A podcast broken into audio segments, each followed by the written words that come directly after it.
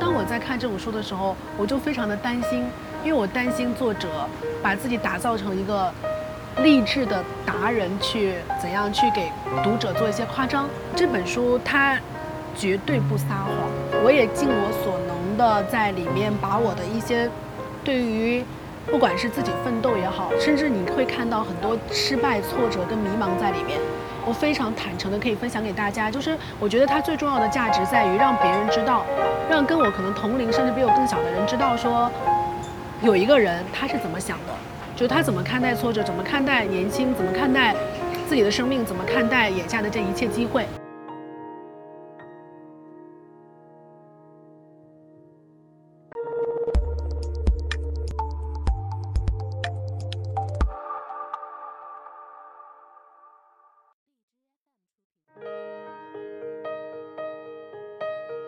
我觉得人们难免会因为我参加演说家的时候讲了一些关于生长环境，比如说寒门学子这种事情，然后去联想说是不是一个人家境不好的话就早当家，你知道吗？会有这种说法。但其实我跟大家讲，根本就不是。就是你会看到很多人，他即便在那样的环境里面，他的性格也不见得像大家想的那么坚强、勇敢跟吃得了苦的。有关是在，呃，什么地方？就是我为什么？就是我我我也看到他们都说，你说的都很对，但是怎么坚持呢？这种话题的时候，其实它是一个思路问题。比如我也考研究生，你也考研究生，我们一起考了六个月，然后我坚持得下来，你坚持不下来，你觉得问题在哪？你可能会说，因为你励志，因为你热血，这只是一部分。就是我性格肯定有其坚韧跟乐观的地方，但是我觉得还有一个部分叫思维，就是我们一起去考这个试的时候，你会放弃，因为你看不到希望。就大部分人会在看不到希望的时候放弃，但是我不会，因为我知道希望在哪里。就是我会探索做这件事情的方法是什么，然后去找到它的途径，而且很确定自己这么干就一定可以，这是一种思路了。我告诉你说，六个月你就可以考上北京大学，只要把这两本书背会就可以。你要不要考？你会放弃吗？你不会啊，因为你在过程中，你每背一篇，你都知道自己离那个目标近了一点。其实我是那种，我平时觉得谁特别好、特别优秀、特别值得学习，我就会回去把它记在我的日记本上的人。比如我在高中的时候，我经常提到，我书里面也有提到，我看了一本那种怎样讲，就是记者采访的那种成功考入牛津大学的一个女孩。我当时觉得特别激励我，因为在我看到的所有的励志书里面，我最想确认的一个问题就是，如果一个人仅凭自己，他到底可以做到什么程度？然后那本书就是讲他靠自己一个人申请，家庭条件一般，然后去了牛津大学。高二的时候，当时作为一个高中生特别受激励，我就觉得哦，靠他自己可以，那我也是人，证明这件事情人是可以做到的。因为你会看现在的我跟几年前的我完全不一样，就是一个特别注重反思调整的一个人。那他的工具就是日记本，就是我以前用纸质的本的时候，他会分不同的类别，比如说说话。我们老是说自己性子性子特别直，我说话很冲啊，我觉得这是不对的。你知道自己说话冲，为什么不改？你为什么还要冒犯别人？所以我以前是那种特别不会跟别人打交道，一开口可能你就不舒服的人。那我现在就要有一个日记本，就叫说话，然后会把我自己说过的每一句错的话，让别人不舒服的，或者是我自己讲完很后悔的话，都写上去。我零五年的时候就开始写日记，你可以看到我二零零五年九月一号在想什么。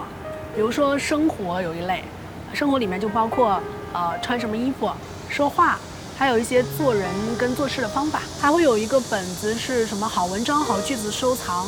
会有看到一些好的文章，马上就会记录下来；好句子马上剪贴下来。还有读书笔记，还有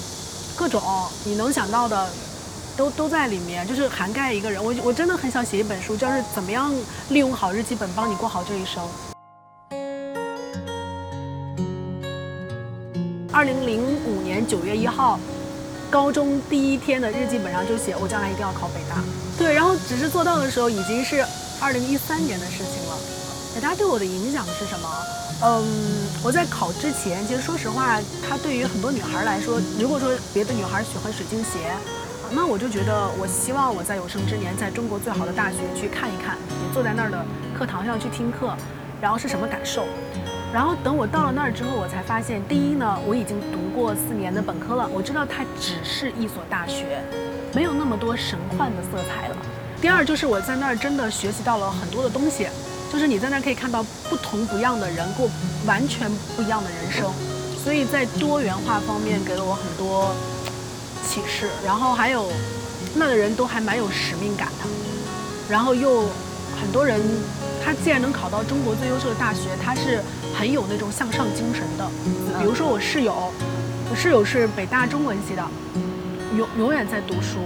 他就说他都不知道大学毕业了是要找工作的。啊，他不知道，他要早知道，他就早就大一、大二就出去实习了。但是他花了四年的时间在读书，就是典型的不把读书当有用的一种生活态度。本科也不活跃啊，所以大家可能会误认为说，好像在舞台上还。挺自信的，然后生活当中不不不，我在生活当中跟文艺活动、跟演讲、跟辩论、跟一切一点关系都没有。我当时是处于一个研究生一年级的空白期，整个学业的任务也不重，所以我看到我这样一个机会的时候，我虽然没有参加过任何演讲比赛，也没有参加过什么演讲社团，所以我就训练我自己，嗯，比如说第一场比赛的时候非常之紧张，因为那是我人生第一次参加演讲比赛，而且是在那么大的舞台上。第二次的时候，我就会训练我自己在台下大声的念自己的稿子，然后所以就会帮你减轻一下紧张程度。但是专业的去参加一个培训课程啊，或者是呃去上个演讲课是没有的。这个事情就跟我过去人生当中遭遇的其他的事情也没有什么区别，只是说因为是电视节目的原因，所以有些失败会被暴露在别人面前而已。只是告诉我，第一，我可能不适合做这件事情。第二，我可能暂时不适合做这件事情，因为做任何事情都要有训练跟积淀的。就是很大部分女孩都是很平凡、很普通的，我也是。但是我们是不甘心的，而这种不甘心，并不让一个人面目狰狞，而是很可爱。就是你普通，但是你不甘心，因为这点不甘心呢，你把自己点燃，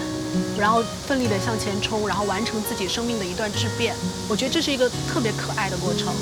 有多少高中生在高中的时候是谈恋爱的？有多少高中生像电影里面那种，就是天天就发疯啊、喝酒啊，是不可能的。大部分高中生，中国尤其，其实我们是在一个很压抑的状态之下，完成了那段怎么样苦旅。所以我觉得，我要是拍的话，肯定不会给大家粉红泡泡去想象，我会真的把我们作为一个普通的人。普通的女孩，普通的高中生，在那段时间最闪光的地方跟最挫败的地方，都会去，会想拍这种东西。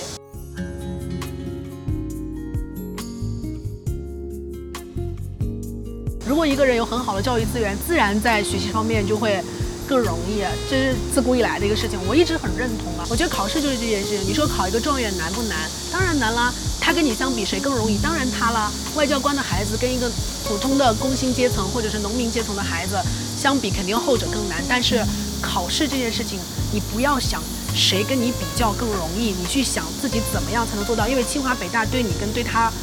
都有一个标准，可能六百四十分就能考上。你要想我怎么才能做到，需要一点悟性。其实这个事情，很多人都说高考是跟阶级有关的，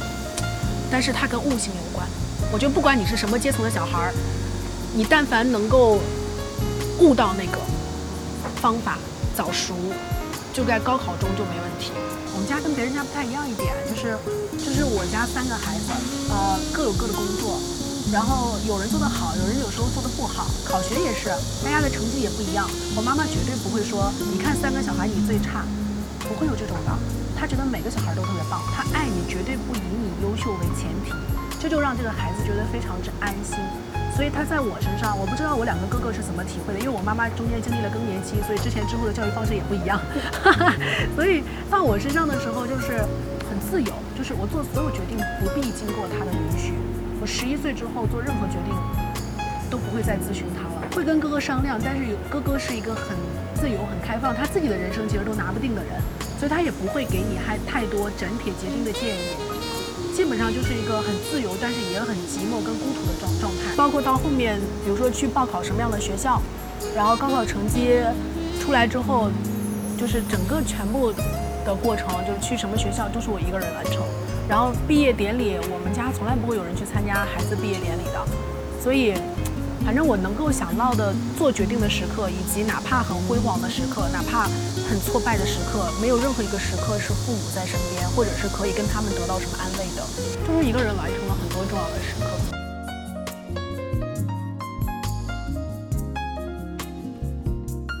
因为我不怎么看别人，你会发现，你就会发现，就别人说你的书是鸡汤也好，说你的演讲鸡汤也好，不是一件坏事了。起码他们不会拿你的演讲去跟林肯的演讲比，而在鸡汤演讲里面会发现，哎，你还不错哦，在鸡汤书籍里面发现说，哎，你还蛮诚恳的哦。我说的每句话都是我想说的，而且，呃，我不会为了写一篇鸡汤去编造故事，这是我的底线。至于你们怎么看，或者是大家怎么看，然后个每个人都能看到不同的东西。你未来真的会很棒的。现在不要难过。